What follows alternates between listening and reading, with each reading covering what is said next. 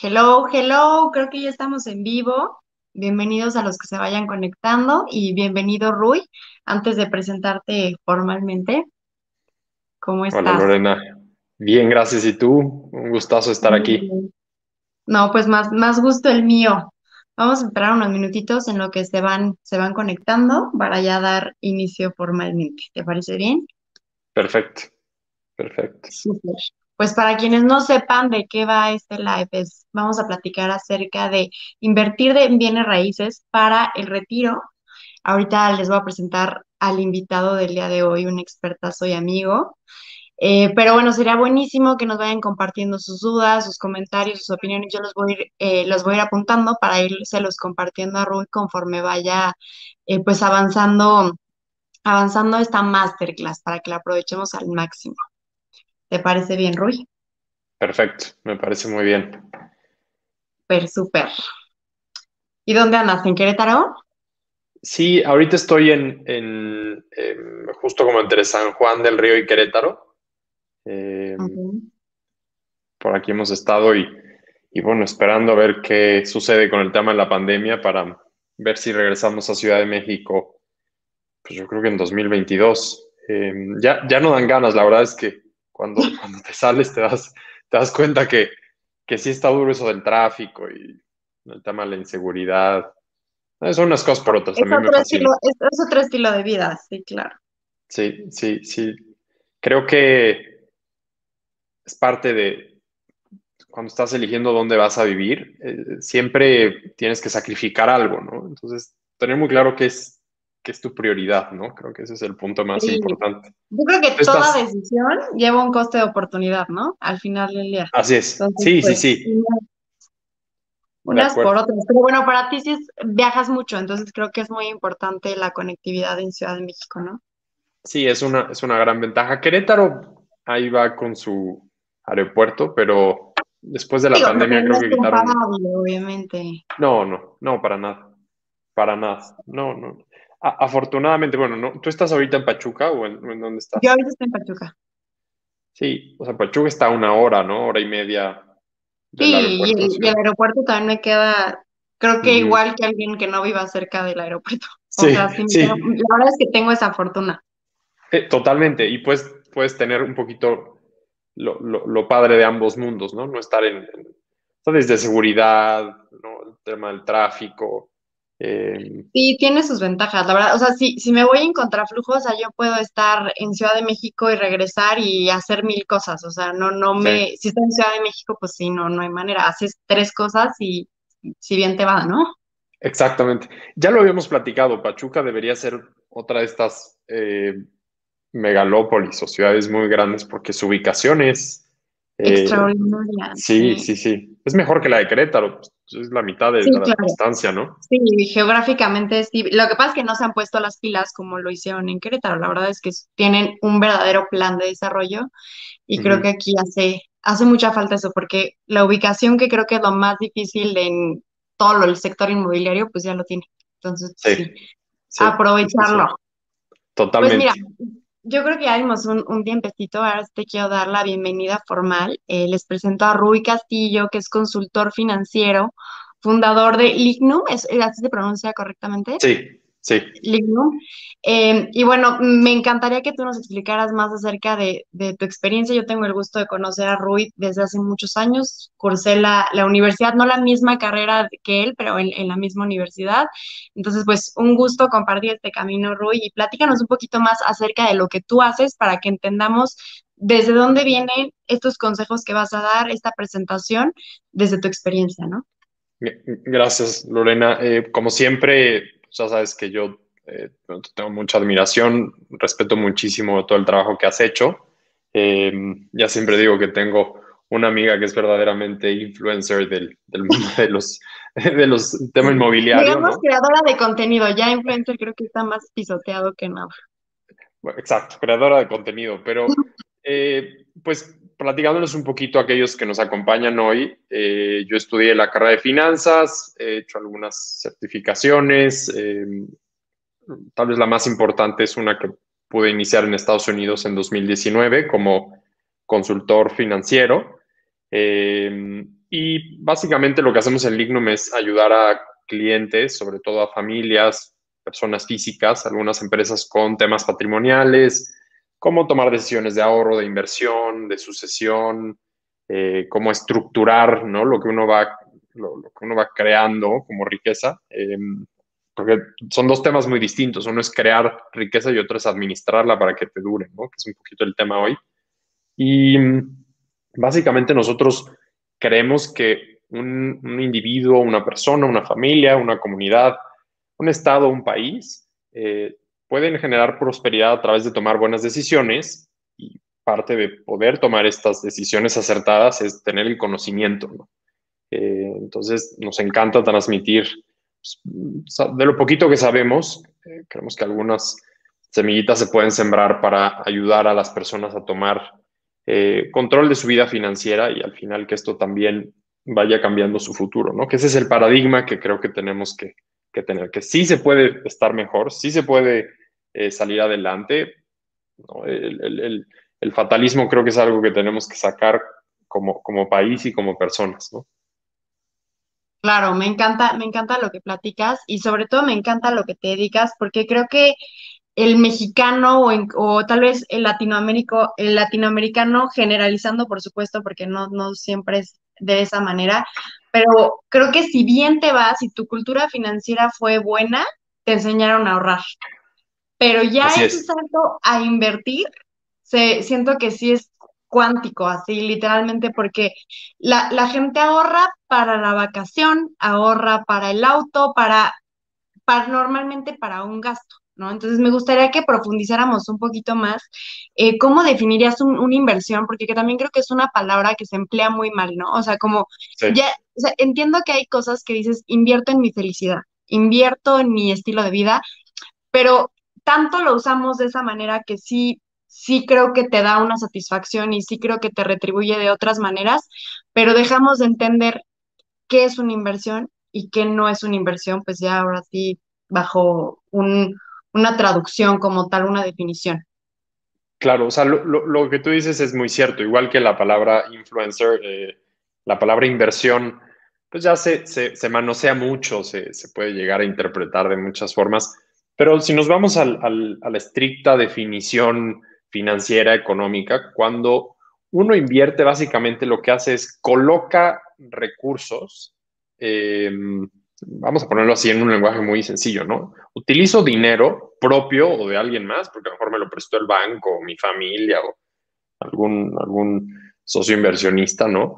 Eh, para adquirir bienes, Adquirir lo que llamamos activos, que, por ejemplo, en este sentido pueden ser bienes raíces, maquinaria, equipo, eh, metales, materias primas, acciones de empresas. Hay mil, mil, mil opciones de activos con el propósito de, eh, digamos, utilizar esos activos de forma que en el futuro yo vea un incremento en el, valor de mi patrimonio. Es decir, eso que compro o va a subir de valor o me va a generar flujos de efectivo que si yo eh, comparo lo que tuve que invertir, lo que tuve que desembolsar versus lo que eso me genera en, valor presente, ¿no? Lo que va a generar, pero lo, tengo que traer al valor de hoy, pues la, bueno, por lo menos cubre, idealmente tienen que por lo menos cubrir eh, lo que invertí, ¿no? El desembolso, la salida, pero la expectativa es que sea, sea un número positivo, ¿no? O sea, es,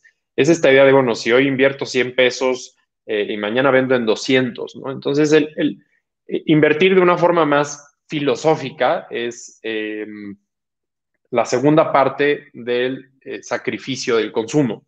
Hoy las personas tenemos que sacrificar consumo, porque el consumo es lo que más nos gusta psicológicamente, es muy placentero, comprar cosas en Amazon, ir al shopping, ¿no? comprar en línea. Eh, gastar es algo que ya en nuestra cultura eh, forma parte de, pues yo diría, como la lista de vicios o, o, de drogas o de placeres del corto plazo. ¿no?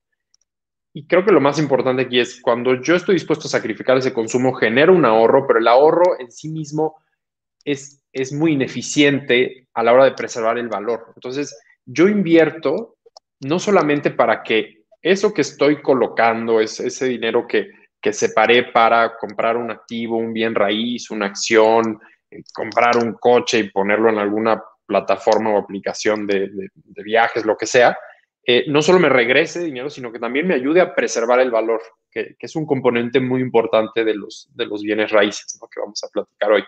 Entonces, la inversión, si realmente uno quiere hacerlo adecuadamente, tiene que ser eh, una operación que nos genere al final un saldo positivo, ¿no? que, aumente el valor de, nuestro patrimonio. Súper, me encantó la definición. O sea, mínimamente que se pague por sí mismo, pero lo ideal, por supuesto, es que te genere un ingreso extra, ¿no? Y aquí podríamos aprender a, diferenciar, por ejemplo, el auto, ¿no? Que siempre, que siempre lo vemos como sale de la agencia y automáticamente ya perdió X porcentaje de, de salida. Pero bueno, si ese auto al, al final es para repartir pasteles que vendo y me va a generar pues mayores ventas al final del día, pues sí se sí percibe como una como una inversión. Sin embargo, pues si no me voy a comprar un Mercedes para andar paseando, pues va a ser un gasto, ¿no? Así es, totalmente. Y bueno, creo que creo que conforme vamos creciendo, o sea, y, se me hace se me hace muy curioso, o sea, y, hace poco eh, puse una historia con un con un meme al respecto que para quienes conocen el Chavo del Ocho y, tenía, que, que, vivían en la, en la mm, vecindad y cada uno tenía como su departamento y llegaba eh, este personaje del señor Barriga que llegaba a cobrar de las rentas y yo nunca me imaginé que al final del día pues ese es como el objetivo, ¿no? Al final nos entendimos que eh, el mero mero del juego, pues ahí financieramente hablando era el señor Barriga porque vivía de sus rentas y se sabía que el señor Barriga vivía muy bien. Y creo que esta idea de, del poder, eh, pues, retirarnos, el poder, eh, poder vivir de los pasivos, que, que, para quienes no sepan qué son los pasivos, pues son estos, bueno, mejor tú defínelo, porque tú, tú lo vas a hacer mejor que yo definitivamente. ok, o sea, la idea de los ingresos, eh, bueno, contablemente ¿no? hemos aprendido a clasificar activos y pasivos, ¿no? Em, activos es todo aquello que es, pues, forma parte de nuestra propiedad, que son bienes que, tienen alguna especie de valor y, están en ese lado izquierdo del, balance general. Los pasivos es lo, lo, que debemos. Ahora, hay un término muy, muy padre que es ingresos pasivos, eh, que es al que tú, te refieres, y es cuando tenemos estos activos que eh, de forma pasiva, sin que se requiera mucho esfuerzo de nuestra parte, ¿no? sin necesitar mucha administración, podemos recibir flujos de efectivo, es decir, dinero, rentas, por ejemplo, algún tipo de interés de forma, de forma recurrente, ¿no? que es, es el objetivo con, con, bueno, una de las formas en las que se puede em, lograr generar esta independencia financiera a través de, de bienes raíces. Exactamente, ahí creo que dice en el perdón que te interrumpa, en el clavo de independencia financiera, que también hay un término que ahorita no recuerdo que se está usando muchísimo, sobre todo en redes sociales, que no le llaman como retiro. No sé si tú, si tú recordarás. Pues el, no sé si sea el, movimiento de, FIRE en, Estados Unidos. Eh, eh, o sea, sí, no sé si, si en inglés sea FIRE, o sea, si se define así como FIRE, pero en español que no recuerdo cómo lo están llamando, pero es como este, esta utopía, que, bueno, no utopía, pero este como sueño que, que lo que están vendiendo muchos este, gurús o coaches o, muchas personas que es alcanzar pues justamente esto, ¿no? Vivir de pasivos, que es eh, lo que vamos a platicar, bueno, más bien tú vas a platicar y yo te voy a, yo te, yo te voy a ayudar con las preguntas que nos vayan haciendo y las que me vayan ocurriendo a mí.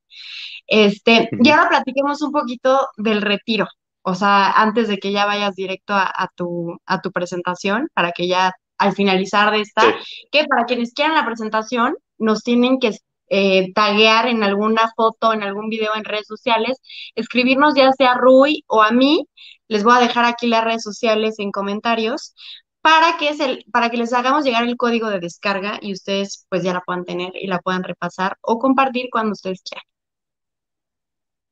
Padrísimo. Eh, o sea, creo, creo que tocas un tema bien importante, Lorena, y es que se está abusando mucho también, todo es algo que hemos visto en los millennials, ¿no? No queremos estar 30, 40 años trabajando en una misma empresa y, esta idea de depender económicamente de un trabajo y sentirnos atados. Pareciera que es algo que genera mucha ansiedad a, la generación de, los millennials, ¿no? Entonces, por eso vemos pues tantos eh, programas y esquemas y sistemas que muchos son fraudulentos o simplemente abusan de esa búsqueda o esa necesidad. Pero bueno, simplemente Instagram, ¿cuántas cuentas no nos topamos de, y generalmente son millennials que están viajando y entonces ahora se dedican a, comercio electrónico, son eh, community managers o algo hacen de forma remota mientras viajan y intentan vivir esta vida em, de independencia, ¿no? La, realidad es que em, creo que esto genera muchas veces expectativas que son poco saludables, porque pues, al final, para que alguien pueda decir, no tengo que eh, trabajar y puedo mantener mi calidad de vida, pues necesita más o menos de 20 a 25 veces lo que gasta en un año acumulado como patrimonio. Es decir, si yo necesito, por poner un, monto fácil, ¿no? 100 eh, mil pesos al año para mantener mi calidad de vida, bueno, tengo que tener entre 2 y 2 millones y medio de pesos en patrimonio invertido, en bienes raíces, en fondos, en acciones, en, diferentes instrumentos, para que pueda yo ya mantenerme ese, ese patrimonio. Y obviamente, entre más costosa es nuestra calidad de vida, nuestro estilo de vida, pues mucho mayor es el monto, ¿no? Em, entonces, creo que, creo que lo que es muy importante es entender que es un desafío muy eh, crítico en nuestra vida, el poder un día llegar al punto en el que nuestro patrimonio nos mantiene. Es mucho más fácil si tenemos claridad desde nuestros 20, 30. Eh, es algo que es tan importante que nos lo deberían enseñar desde primaria, secundaria, porque si yo empiezo a preparar mi retiro, eh, que, vamos a este punto que creo que es crítico, retirarse no debe ser un evento a los 65 años cuando el gobierno me dijo que yo ya puedo ser independiente y que ya merezco una pensión. E, ese es el sistema de seguridad social, que además cada vez es más riesgoso depender del mismo, ¿no? y que además ahorita para nuestra generación ya, ya no gozamos de ese beneficio, ¿no? Exactamente. Así es. Em, o sea, ya, nos toca, por ejemplo, el modelo de las cuentas individuales de las AFORES. Es, lo que tú ahorres tu pensión. Se va a calcular con el monto que estás ahorrando en tu Afore y ahorramos tan poquito por ley que creo que pocas personas van a llegar a un tercio. O sea, su pensión va a ser equivalente a una tercera parte de lo que estaban ganando antes de retirarse. Imagínate, va a ser, si tú vivías con 100 mil pesos porque ese era tu ingreso, tu pensión promedio va a ser de 30 a 35, ¿no? Es, algo brutal a, lo que voy con esto es que estamos en la, en la generación eh, o nuestras generaciones tienen que autopensionarse, es decir, construir su propio retiro a través de la disciplina del ahorro y de la inversión, ¿no? Si yo empiezo a ahorrar e invertir cuando tengo 25, 30 años, lo que cada mes voy a tener que separar va a ser mucho menor que si empiezo a los 40 o 50 años. Es más, yo, yo lo que te diría, Lorena, que es muy, muy triste y muy duro, pero muchos de los profesionistas independientes, empresarios micro, pequeños, medianos, ¿no? Eh, incluso personas que, que por alguna u otra razón a sus 45, 50 años no han construido ningún tipo de patrimonio, no tienen ahorro y empiezan en ese momento, difícilmente se van a poder retirar o jubilar. Eh, lo, más seguro es que a sus 70 o 75 años van a tener que seguir trabajando para mantenerse, porque ya el, el nivel de presión la tasa de, acumulación, que esto lo que quiere decir es cuánto tengo que separar de lo que gano e invertirlo, ¿no? Ahorrarlo y luego invertirlo. Si yo empiezo a ahorrar e invertir a mis 20, 25 años, con que separe el 10%, 15%, ya estoy cubierto, pero si empiezo a los 50 años, mi tasa de, acumulación, de ahorro que tengo que invertir es como el 60%. ¿Quién, cuántas personas pueden darse lujo a sus 50 años que probablemente siguen pagando gastos de sus hijos, hipotecas. Es uno de los puntos de la vida donde más desembolsos tenemos. Y además ahorrar el 60% de lo que estoy ganando, ¿no? Es, es, es casi absurdo para la mayoría de, las personas, para la realidad que nos toca vivir. Entonces, es muy grave no darle la importancia al tema y el dinero que uno no ahorró y no invirtió entre sus 20 y 30 años va a tener un costo muy alto y ya, ya te empieza a poner una presión bien fuerte si estás en tus 30, ¿no? Ahora, es mucho mejor siempre empezar. Si tengo 55 años, pues mejor hacer algo, ¿no? Pero, pero sí es muy importante entender ese, aspecto. En los bienes raíces lo, ves muchísimo, ¿no? Claro. Pues mira, antes de que sigamos platicando, me encantaría que sé que tienes una presentación, eh, inicies con la presentación. Por favor, a todos los que estén conectados, todas las dudas que se les ocurran, escríbanmelas, se las vamos a hacer eh, terminando la presentación. Aprovechen a Rui, sabe muchísimo. Entonces, hagamos que, este tiempo que están aquí valga lo más que se pueda, lo aprovechen lo más que se pueda. Rui, pues te, dejo en la presentación y aquí estamos atentos. Muchas gracias. Gracias, Lorena. Eh, les, les voy enseñando aquí las, las diapositivas, nada más eh, quería confirmar, tú, tú, la puedes ver igual, ¿verdad? Sí, sí, se ve perfecto. Excelente. Bueno, lo, lo, primero que siempre me gusta eh, cuestionarnos, bueno, ¿por qué nos tenemos que preocupar por el retiro? Y hay varios puntos, hay muchísimas formas de abordar esto y de justificarlo, pero una es, pues las pensiones no serán suficientes. Eh, sabemos que muchas personas hoy le apuestan eh, a recibir una pensión del, del seguro social IMSS o algunas otras personas que nos escuchen en América Latina o en España, bueno, estos antiguos modelos en los que el gobierno me garantiza una pensión eh, eh, eh, están, están en vías de extinguirse. No son sostenibles, sobre todo para países que cada vez son más viejos porque una mayor proporción de su población está en edades de retiro. Esos problemas se quedaron hace muchas décadas cuando las pirámides poblacionales eran así, están naciendo un montón de bebés y entonces los, los actuarios los matemáticos que crearon el modelo decían, ah, perfecto, pues de todos los trabajadores y sus aportaciones, mantenemos este grupo chiquito retirados. Cambiaron ya tanto las condiciones eh, sociodemográficas que vamos hacia un mundo donde esa pirámide, pues, si no va a estar invertida, va a parecer más una especie de, de torre, ¿no? de, rectángulo, posición vertical, en la que vas a tener un grupo muy grande de, de pensionados o personas en edad de retiro los trabajadores, no hay forma que sus aportaciones al seguro, eh, al ISTE, al, sistema de, seguridad social puedan mantenerlos. ¿no? Entonces, em, e, esta idea de, ah, me va a mantener el gobierno de la empresa, olvídenlo. ¿no? Entonces, no va a alcanzar. Tengo yo que encontrar una forma de generar esos ingresos. Eh, también algo que estamos viendo que va a suceder es que, y esto se ve más ahorita en Estados Unidos y en Europa, eh, personas que sí ahorran, acumulan, generan un patrimonio. Eh, a lo mejor cuando empezaron a, hacer toda esta planeación de su retiro y empezaron a acumular, pues la expectativa de vida era 65 años, 70, y a lo mejor ahorita ya pega hacia los 80 y los 90. Entonces, uno de los problemas a los que se van a enfrentar muchísimos eh, retirados, pensionados, jubilados, es que su, dinero, el capital que acumularon, no, no les va a alcanzar, lo van a sobrevivir, que es un tema muy grave, porque entonces imagínate estar a tus 90 años, híjole, ya se me acabó la lana, ¿no? Ya además tal vez no me puedo mover o no tengo ya las, mismas capacidades, ¿cómo genero ingresos? Es una situación eh, brutal.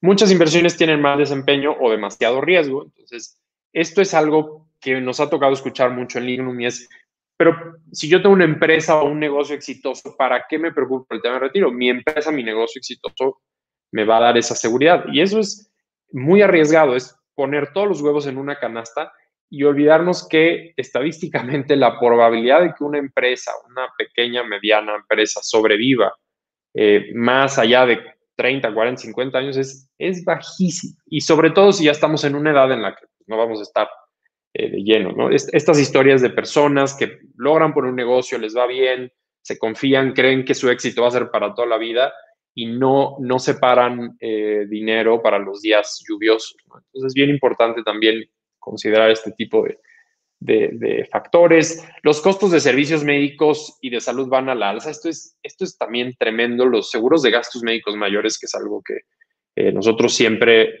recomendamos a nuestros clientes que busquen un buen asesor de gastos, de seguros de gastos médicos, ¿no? Em, es, es, crítico porque ahí hay riesgos que si tú no tienes el seguro vas a tener que desembolsar una buena parte de tu patrimonio si te quieres atender algo grave en un, hospital privado. Pero el problema es que estadísticamente más del 60-70%, por ahí está el dato, no recuerdo exactamente, pero la mayor parte de lo que nosotros vamos a gastar en salud en nuestra vida sucede en el último cuarto de, nuestra existencia, ¿no? Es decir, entre los 65 y 80 años gastamos la mayor parte de lo que toda nuestra vida desembolsaríamos en, en, costos o gastos relacionados con, con, temas de salud. Entonces, se vuelve un, un, egreso muy fuerte en los últimos años de nuestra vida y son costos altísimos que, que tiene uno que estar cubriendo. Piensen nada más en, en, lo que cuesta mantener un seguro de gastos médicos mayores para una persona de 70, 80 años. Es, es una renta de una casota, ¿no? Eh, y bueno, también hay que evitarse una carga económica para seres queridos. Hay por ahí una encuesta de la CONSAR que dice que eh, la mitad de los mexicanos, 49%, uno de cada dos mexicanos no han planeado su retiro, pero creen que sus hijos verán por ellos cuando lleguen a ese momento. Entonces, esto va a generar un círculo vicioso en el que si yo espero que mis hijos, si los tengo, me, mantengan, eh, yo me vuelvo un dependiente para ellos, pues a ellos les va a dificultar que también puedan crear un ahorro y una planificación para el retiro y entonces a su vez ellos van a querer depender de, mis nietos. Entonces es, un tema de responsabilidad eh, inter o intrageneracional, ¿no? Que, que hay. Ahora necesitamos construir un patrimonio para el retiro que cumpla los siguientes puntos que son muy importantes, que genere ingresos recurrentes en efectivo.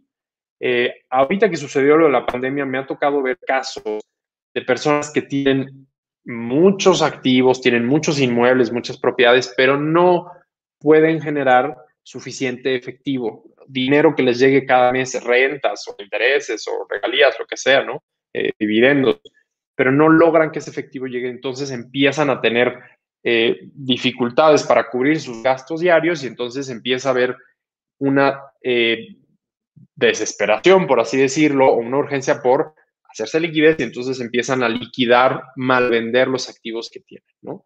Yo, yo diría que el tema de tener un...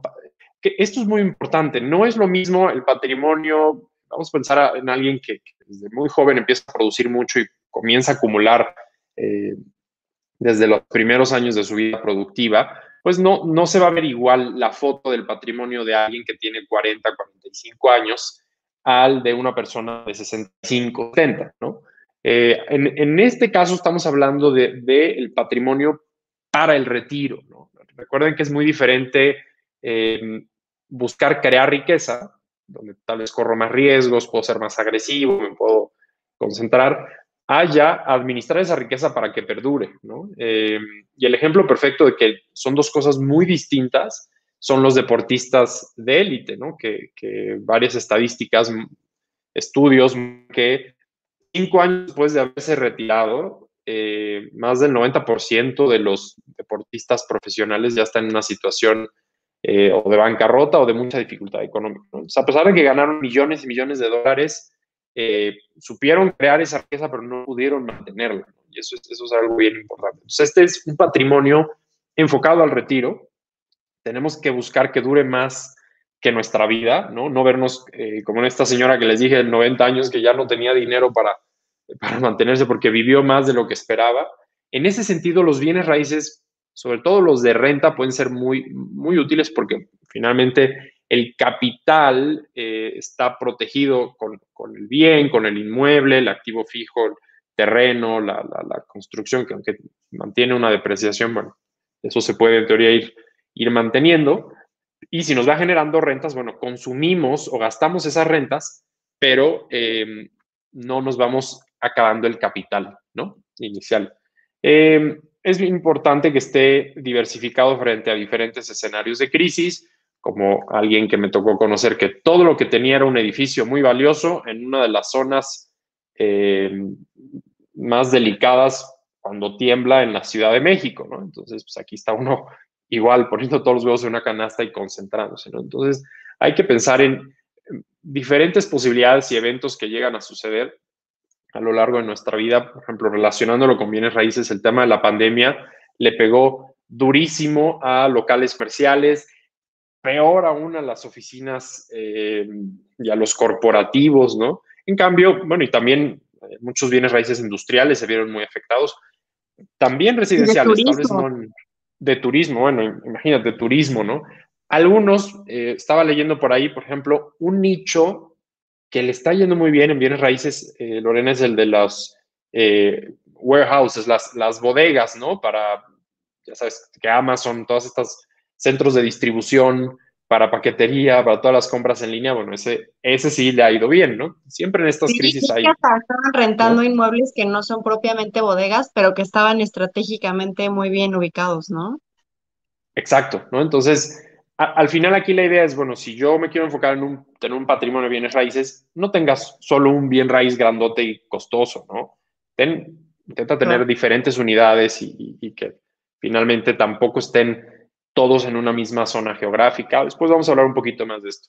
Eh, que este patrimonio para el retiro considere nuestras limitaciones físicas o mentales en el retiro. Esa puede ser una debilidad importante de los bienes raíces y sobre todo requieren mucha intervención de nuestra parte. Entonces, eh, es muy importante considerar eh, herramientas como un, administrador o, ahora esto, Lorena, que les llaman los pool de rentas, ¿no? Donde tú tienes tu propiedad, pero como que cedes los derechos del usufructo a un fideicomiso por un tiempo y entonces de esa forma te aseguras que siempre hay algo de ingreso. Obviamente todo esto tiene costos, pero la idea es, bueno, ¿qué pensar si yo en algún punto no puedo tomar decisiones con respecto a mis bienes raíces porque ya estoy en una situación complicada? Em, debo buscar cómo em, se administre eso y que me pueda seguir generando ingresos, ¿no? Ahorita vamos a ver algunos que, que, pueden ayudar en esas situaciones, eh, que nos proporcione acceso a liquidez en caso de emergencias y bueno, que se pueda, se pueda estructurar también para fines de sucesión. Ya que uno está en el retiro, es bien importante también tener pensado, bueno, sí, si mi, si, no sé, mi esposo, mi esposa, mis hijos, mis sobrinos, mis padres dependen económicamente, también ya dejar ese patrimonio eh, razonablemente organizado desde el punto de vista de sucesión, de herencia, ¿no? Y no dejar un problema y algo que se pueda convertir en, en pleitos y en, ahí en arrebatos familiares, que es, muy triste, ¿no?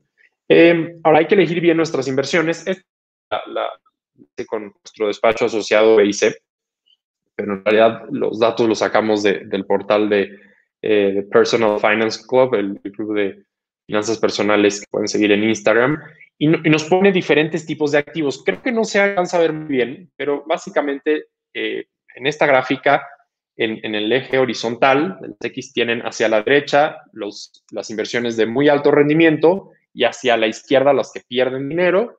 Eh, en el eje vertical de las Y tienen hasta arriba las que eh, no requieren esfuerzo o muy poco trabajo y hasta abajo los que requieren poco trabajo. Por ahí se alcanza a ver como hacia el lado derecho hay uno que es como un moradito así medio apón, medio marrón.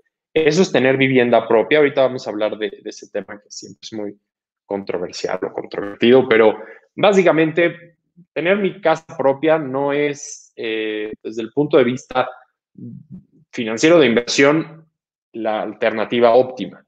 Si nos vamos hacia el extremo derecho, abajo, en la esquina inferior derecha, van a encontrar inversión inmobiliaria. Ese es el tipo de activos que históricamente han sido los mejores para crear rendimiento. Nada más que fíjense cómo está hacia abajo, sí requiere trabajo, ¿no? Pues tengo que estar manteniendo la propiedad, pagando los impuestos que se relacionen, si el inquilino no me paga y lo tengo que sacar, sí requiere eh, en diferentes medidas, pero un trabajo. Eh, hasta arriba, las otras burbujas o círculos que pueden ver en verde arriba son fondos indexados, ¿no? Que son, por ejemplo, si yo invierto en fondos que van siguiendo a las 500 compañías más grandes de Estados Unidos o o las top empresas tecnológicas del mundo.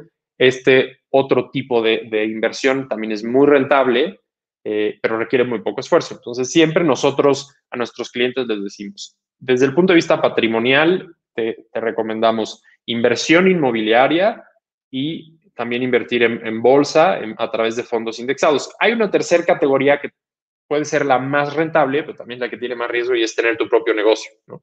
Em, que, es, un tema un poquito más, más delicado. Pero de forma muy simple, cuando alguien me pregunta, oye, ¿cómo puedo ir a un patrimonio? He comprado fondos indexados que inviertan en mercados grandes como Bolsa de Estados Unidos, bolsas globales, tecnología, etcétera, y ve invirtiendo en bienes raíces, pero ojo, eso no es ahorita endrogarme un montón para comprar el lugar en el que vivo y vivir en, en, eh, en esa casa, ¿no? Eso debería venir una etapa más, más adelante. La pirámide de planeación financiera que aquí podemos brevemente ver, bueno, pues tenemos que la base, la, la, pirámide es la planeación de protección, ¿no? Eh, que es todo lo que tengo que hacer sobre administración de riesgos. Luego viene la parte de planeación de inversiones, que es ir creando riqueza.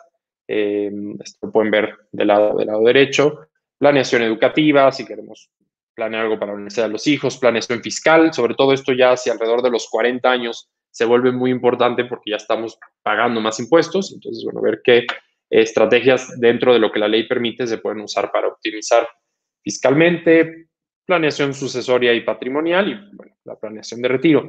Del lado izquierdo, donde hay una flecha morada, podemos ver los tipos de ingresos que uno puede llegar a generar.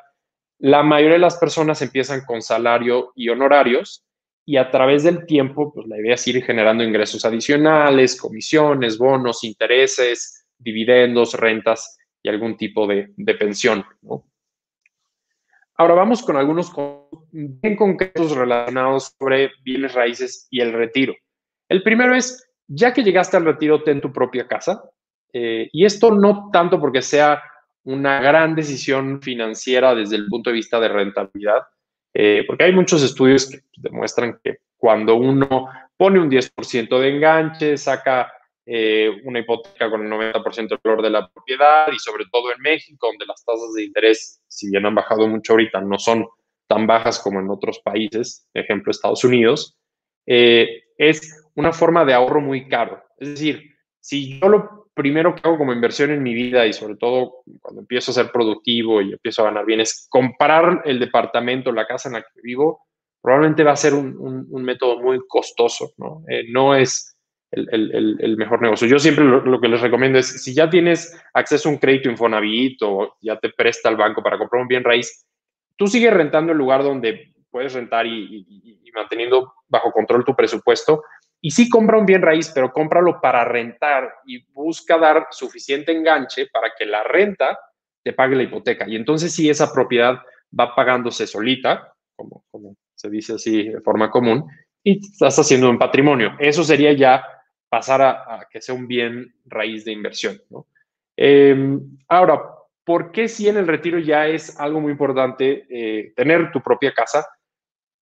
Insisto, no es tanto una decisión eh, meramente financiera, sino que tiene que ver más con la parte de seguridad y de tranquilidad. Sabemos en finanzas conductuales que los propietarios de, su propia casa tienen menores niveles de estrés que aquellos que, rentan.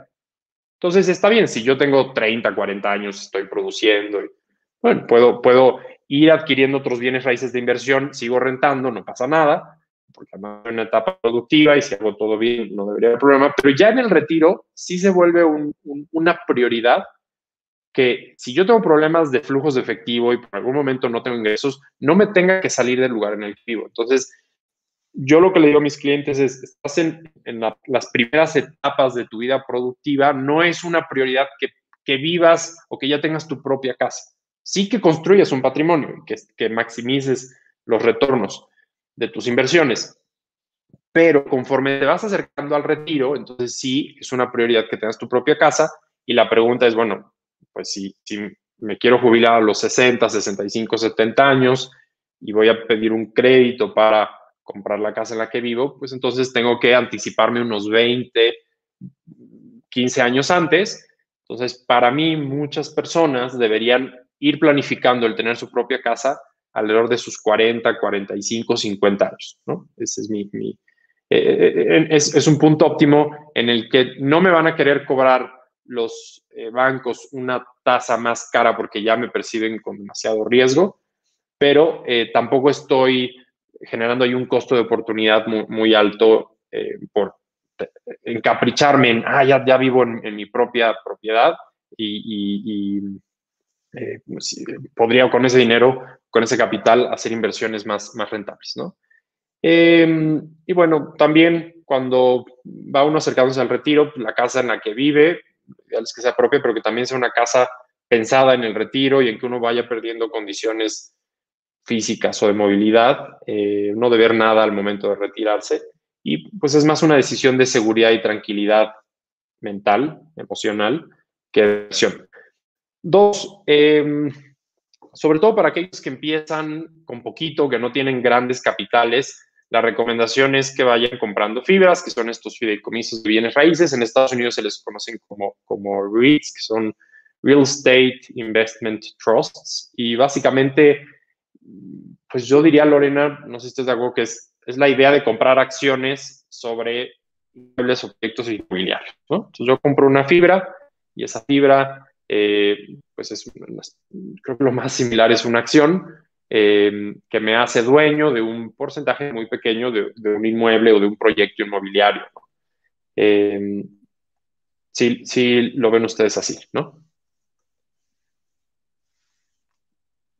Básicamente, las fibras lo que nos dan como ventajas es lo siguiente. Una, pagan dividendos, que básicamente estos dividendos vienen por rentas, ¿no? entonces, fibras que desarrollan, pues, centros comerciales y rentan los locales, corporativos, oficinas, eh, hospitales, desarrollan muchos tipos de inmuebles y las rentas y los ingresos por la venta de las unidades pues, se, nos van a pagar a través de dividendos, son muy accesibles, es muy, muy fácil comprar una, una fibra, abran una cuenta en GBM eh, más, GBM Plus y pueden con, poquitos pesos comprar ahí diferentes fibras. Aquí les pusimos algunas que, según Google, son las mejores fibras en México, son algunas de las más eh, populares, ¿no? Fibra 1 muy famosa, ¿no? Fibra Monterrey, Fibra Hotel, ¿no?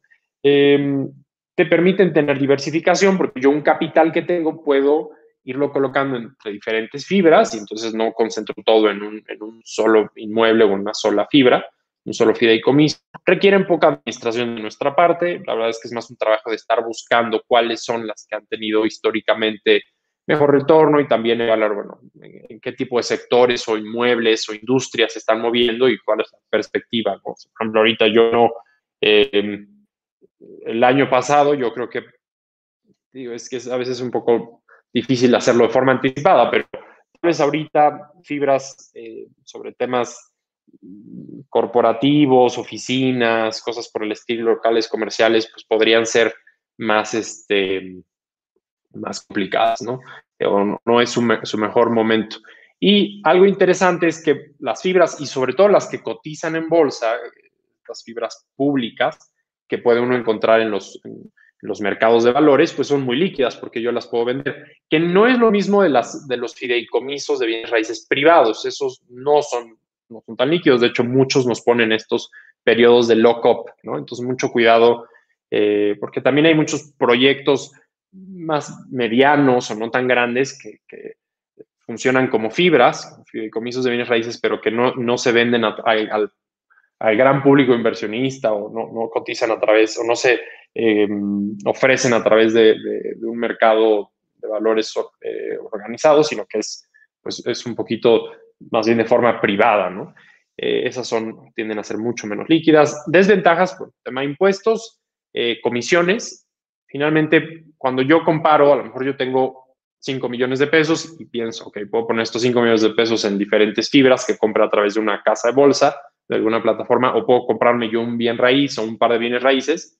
Eh, a veces vemos que la rentabilidad o, o los dividendos, el interés anual que nos está pagando la fibra, pareciera más castigado y tiene que ver muchas veces con los costos administrativos, las comisiones que, obviamente quien organizó la fibra cobra porque ese es su negocio, ¿no? Entonces, son, son unas cosas. Por otras, hay que estar muy, muy cuidadosos del tema de cuáles son los, eh, los costos y cargos administrativos, ¿no? Eh, y hacer el comparativo. Al mismo tiempo, muchas veces, la ventaja de las fibras es que nos permiten participar de proyectos tan grandes y tan costosos o que requieren tal nivel de inversión que es la única forma en la que podemos participar de algo así, ¿no? Eh, obviamente hay una completa falta de control, nosotros no, tenemos eh, decisión sobre la administración y, la estrategia y todas el, proceso de, gestión y de toma de decisiones. Y en algunos casos, como ya lo mencioné, eh, algunas, las fibras, sobre todo que son eh, privadas no ofrecen liquidez, ¿no? es tan fácil venderlas. Em, la tercera recomendación muy importante es comprar inmuebles y rentarlos. Eh, este es el favorito de los mexicanos. ¿Quién no ha escuchado esta frase de eh, cuando sea grande quiero vivir de, de mis rentas. Eh, se recomienda mucho que si uno crea un portafolio de bienes raíces para renta, eh, que se considere, ¿no? Obviamente, tener una diversificación tener algunos, obviamente, depende también de, nuestro capital y de cuánto podemos invertir, pero tener prioritariamente residencial. En este caso, lo que se ha demostrado es que el tipo de bien raíz residencial que es ideal para rentar, rentar son, son, o multiunidades o unidades em, no muy grandes, porque además por ahí hay una especie de regla que dice que a, menor cantidad de metros cuadrados por unidad, más rentables cada metro cuadrado. Es esta idea de que eh, comprar una casa gigantesca en las lomas de Chapultepec eh, o en, no sé, en Zapopan o en estas zonas caras en Monterrey, eh, comprar estas casotas gigantescas, en realidad es mucho menos rentable por metro cuadrado que comprar a lo mejor un departamento en una eh, zona buena con, digamos, un, perfil eh, más aspiracional, ¿no? Que, está bien ubicado, que es seguro, que tiene demanda.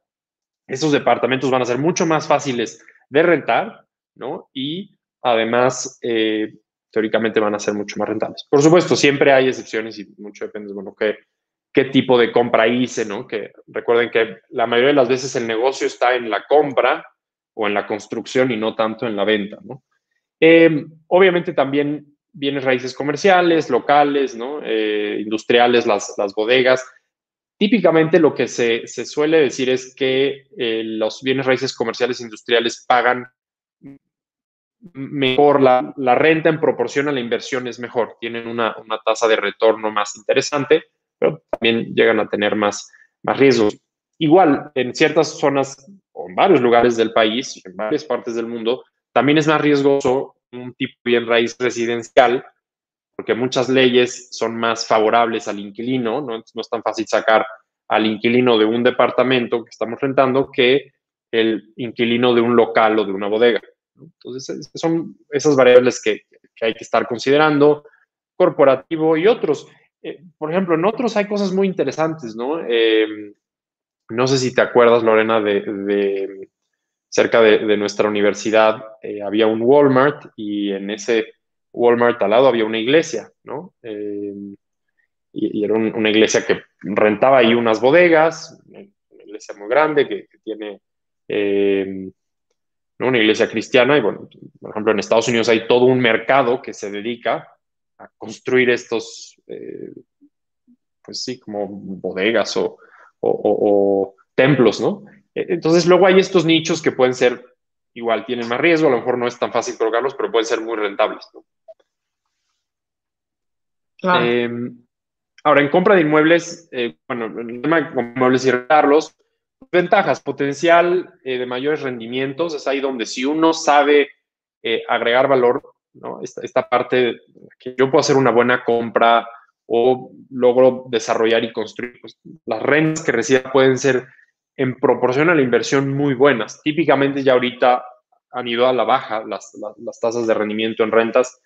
Hoy lo que yo recomendaría es cualquier bien raíz que ya quitando los, los gastos de mantenimiento y demás, antes de impuestos nos esté dejando un 4,5, 5, 6% eh, de, de retorno ya antes de impuestos, ¿no? Ya quitando los, los gastos y demás.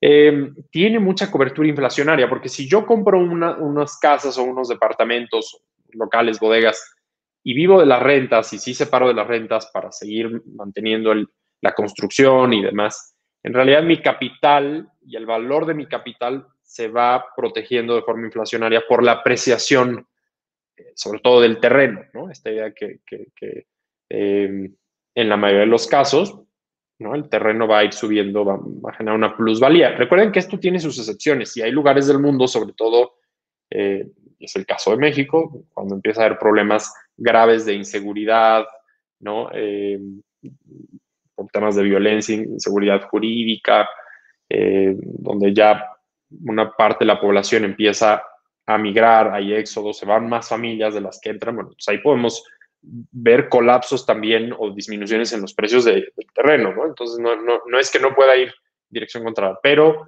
en, condiciones eh, normales, eh, los, el valor de los terrenos y de los inmuebles en general debe compensar eh, la inflación, ¿no? Entonces nos da, nos da esta protección. Ese es un gran argumento en contra de decir, ok, yo puedo comprar esta propiedad y rentarla a un 5%, bueno, me va a dejar un 5% anual antes de impuestos, o lo puedo meter en instrumentos de, de, deuda con bancos y CETES y demás, y también voy a lograr un 5%. El problema es que si, si en los CETES y en los instrumentos de deuda yo me como ese 5% y dejo siempre ese capital fijo, ese capital va a ir perdiendo poder adquisitivo por la inflación.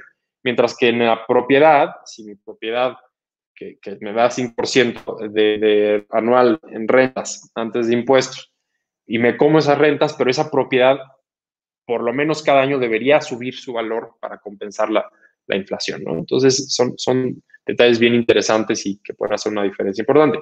Por el otro lado, en desventajas, pues los, los, eh, los inmuebles tienen muy poca liquidez, ¿no? No es tan fácil y eso le está sucediendo a un familiar cercano que ya en su retiro vivía de, de sus rentas, específico de un local muy grande que no ha podido rentar desde que empezó la pandemia y tampoco está fácil venderlo, ¿no? Entonces está empezando a tener problemas muy serios de, de liquidez. Eh, y obviamente se requiere también de mucho capital para poder hacerse de bienes raíces que podamos rentar y que, estén, que sean 100% nuestros, ¿no? Eh, cuatro, compra, modela, vende y repite. E, este es interesante porque es la idea muy estadounidense de, de flipping the house, ¿no? Que compras una propiedad eh, en malas condiciones, le inviertes, que, está muy padre porque es un proceso de, agregar valor, ¿no? Eh, y esto te va a permitir también tener retornos muy interesantes. Si, si un, matrimonio, una persona llega al retiro y nos tengo todo este capital y podemos poner una buena parte del capital eh, destinado a bienes raíces y dentro de lo que se va a bienes raíces puede separar algo a bienes raíces que le generen rentas y le queda otra parte para hacer algo como esto de eh, comprar, modelar y vender. Eh, me encanta porque finalmente se vuelve la posibilidad de tener un pasatiempo o una actividad productiva. Recuerden que mucho el problema de los retirados es que si ya no tienen una especie de propósito o, sentimiento de, valor productivo, esto deteriora la salud mental y física. Entonces me gusta mucho este, eh, punto como una alternativa de, bueno, ¿qué vamos a hacer de retirados? Pues parte de nuestro capital lo vamos a utilizar para comprar propiedades que, que se puedan eh, remodelar y vender con una ganancia. Eh, esta idea de la, de la, gentrificación, que no sé si existe el término en español, pero el gentrification, ¿no? que, sucede en muchas ciudades, ¿no? que, que estas zonas cercanas al centro, que en algún tiempo se deterioraron mucho, sobre todo con el auge de los suburbios y que empiezan a ponerse de moda otra vez y se van remodelando. Em, tiene uno la garantía del activo fijo, pero como desventajas, muchas veces hay un enorme riesgo de liquidez. ¿Qué sucede si se nos va la mano en el proyecto, sale más caro? Y, híjole, o sea, no hemos ni acabado y, ya no hay con qué seguir haciendo las reparaciones. ¿Qué tal si hay algún problema mayor con la propiedad que no habíamos previsto? ¿no? Em, no genera esto flujos recurrentes. Entonces, por mismo, yo no recomendaría que un retirado, una retirada, pusiera todo su capital o buena la parte de bienes raíces solo en este tipo de proyectos, porque puede pasar una pandemia o un deterioro económico o estos ciclos y puede estar mucho tiempo sin generar liquidez y generar flujos de efectivo. Eh, y por lo mismo, bueno, se pueden tener pérdidas importantes. Una muy padre pensada en el retiro, que es, es, una de las respuestas recurrentes de los eh, retirados o personas cercanas a retirarse y es, nos encantaría tener una casa en la playa o en el bosque o en tal país o en tal lugar y, esta idea de tener una segunda casa en la que uno pueda ir. Em, y aquí lo que se vuelve muy interesante es poder aprovechar, sobre todo ya el tema de tecnología, las plataformas, muchas de estas eh, aplicaciones como pusimos aquí algunas, Airbnb, Booking, eh, Guesty o, o Outdoorsy, que, que, lo que entiendo es que se usa en Estados Unidos, creo que solo está disponible ahí, pero es para los, los remolques, estos campers, ¿no? Que usan mucho los estadounidenses. Eh, pues, yo tengo mi remolque que uso X días o meses del año y también lo puedo rentar para otras personas. E, este es un proyecto padre. Lo interesante es que nos hemos topado con personas que tienen sus, sus departamentos, sus propiedades en, la playa. En Ixtapa, por ejemplo, me tocó ver un caso donde la renta logran eh, generar como esta, este volumen, esta rotación de personas que rentan a X precio por noche y la rentabilidad es tremenda, o sea, es súper rentable, puede llegar a tener tasas de 15, 18, 20% anual. Obviamente, pues también tiene sus riesgos, como eh, ya se ha sabido mucho. Eh, Airbnb, si, si muchas veces que yo nada más tenga mi propiedad y la rente a largo plazo, tiene sus costos administrativos, rentas de corto plazo se vuelve mucho más intenso y, también tiene otros riesgos, pero em, es un modelo que, que, potencialmente puede funcionar mucho, ¿no? que es, es interesante y vale la pena. Finalmente, punto número seis, invierte en bienes raíces por medio de crowdfunding. Entonces, si yo estoy con mil pesos, dos mil pesos y no tengo capital para comprarme un edificio, una casa, una propiedad, ya empiezan a haber eh, compañías, fondos de inversión, plataformas que, eh, como las que aquí pongo, en el caso de México, 100 ladrillos, eh, brick.mx, CrowdStreet es una de las más famosas en Estados Unidos, por ejemplo, fondos de inversión de bienes raíces o fibras en GBM+, eh, puedo yo participar del mercado inmobiliario de inversiones en bienes raíces con,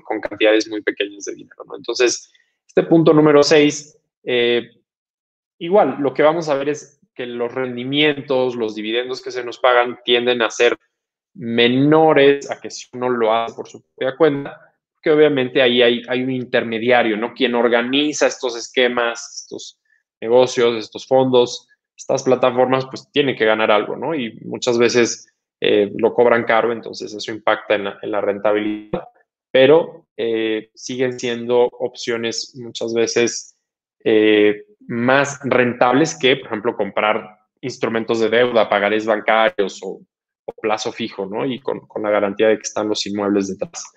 Para, ir cerrando, eh, algunas recomendaciones finales, eh, diversifica. Siempre ten un portafolio de bienes raíces con activos financieros y negocios. Muchos expertos lo que dicen, si alguien quiere llegar eh, de forma protegida o, tener un, patrimonio en el retiro diversificado lo, más óptimo que se pueda, tiene que tener tres grandes categorías de activos o de inversiones bienes raíces, y como vimos, bienes raíces de inversión que generen em, rentas, flujos o que potencialmente nos permitan a través de la venta generar valor. Em, activos financieros, que ahí entra todo el mundo de fondos de inversión, acciones, bonos, dinero en el banco, pagarés, seguros, todo eso es el mundo de activos financieros. Y otra tercera parte en negocios, que es la de más riesgo, eh, que bueno, también se, se, recomienda, ¿no? Yéndonos al punto de bienes raíces, bueno, diversificar mucho por uso de suelo, que no sea todo residencial, como vimos hace ratito.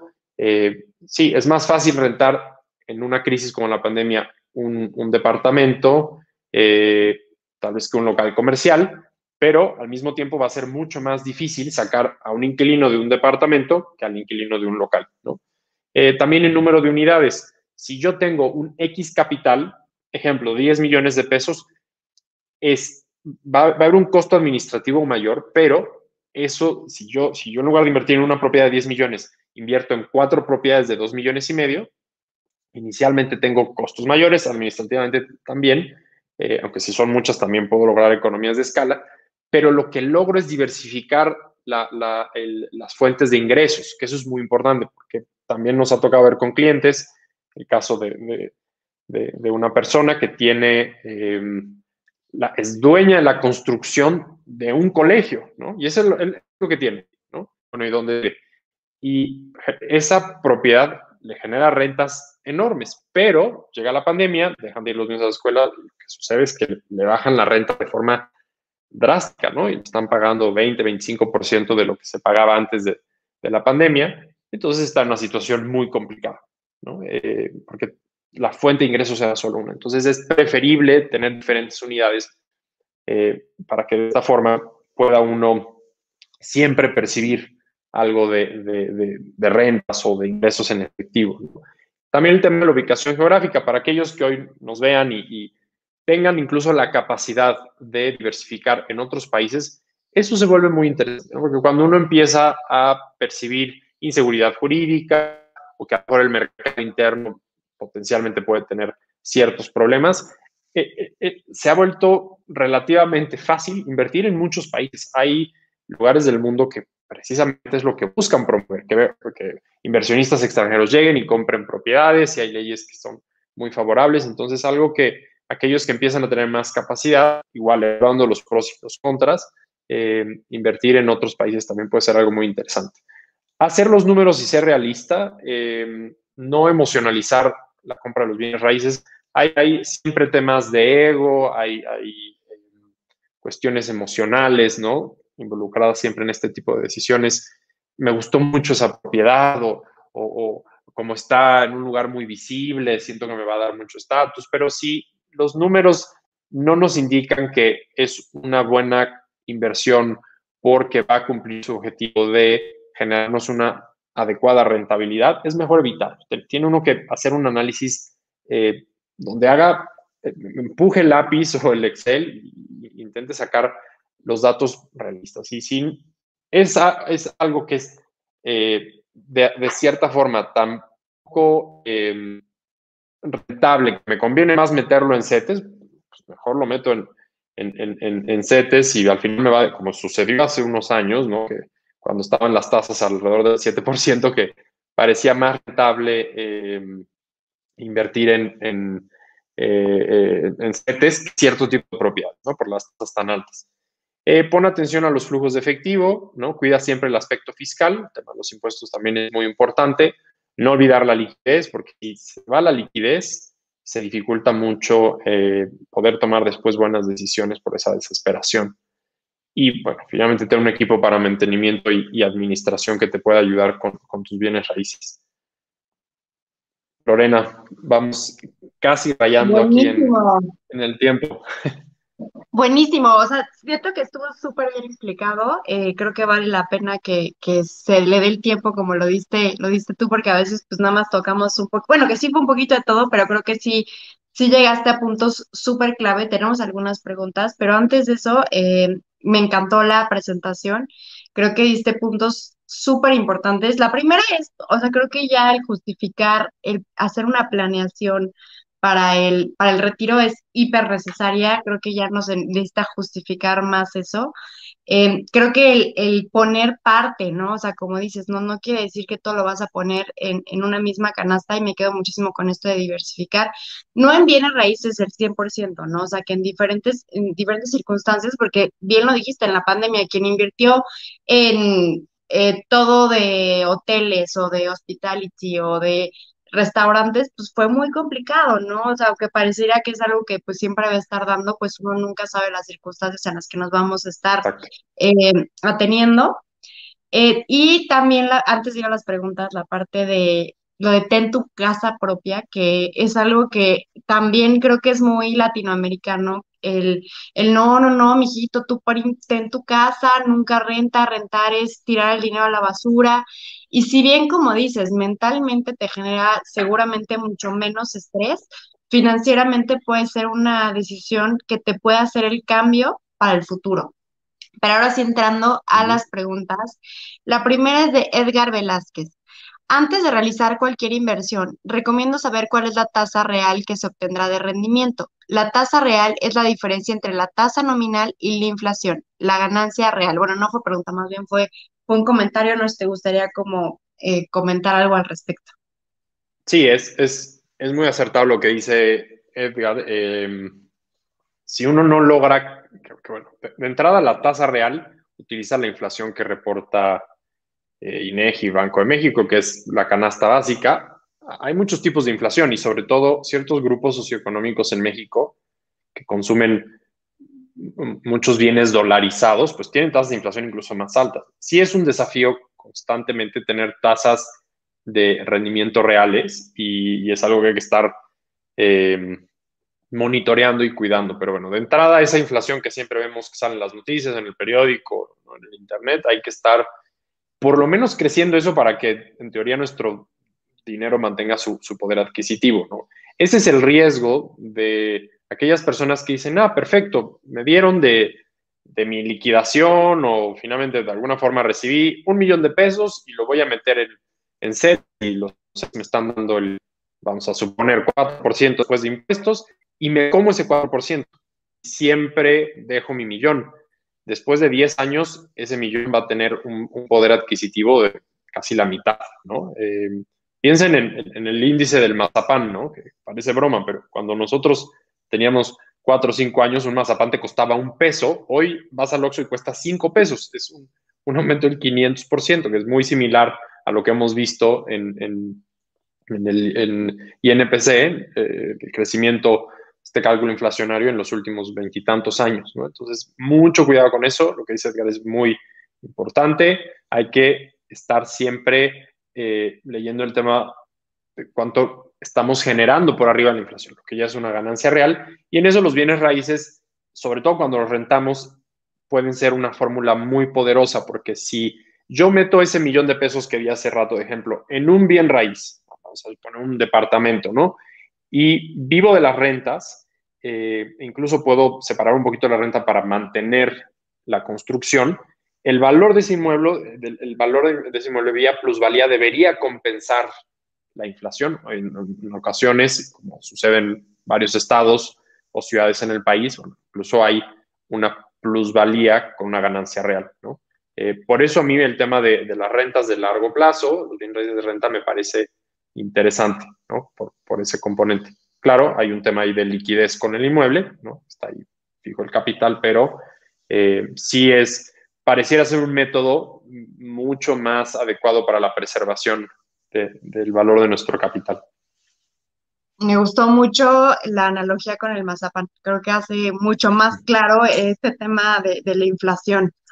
Bueno, seguimos con otra pregunta para poder alcanzar la mayor cantidad de, preguntas. Eh, JAGA dice, hola, soy Adrián, edad 38 años de Ciudad de México. Para iniciar, es, recomendable comprar casas de interés social para rentar y posteriormente a los tres o cinco años venderlas, por ejemplo, en Ojo de Agua, Tizayuca, etcétera. Em, bueno, la, verdad es que yo no, no tengo conocimiento de esos mercados que nos comenta Adrián.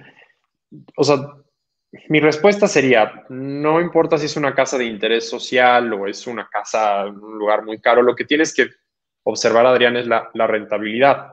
Es decir, cuánto cuesta invertir en ese mueble, en esa casa de interés social, y potencialmente cuánto te puede generar vía plusvalía, ¿no? Eh, ¿Cuál sería la expectativa del aumento en el valor de la propiedad del terreno?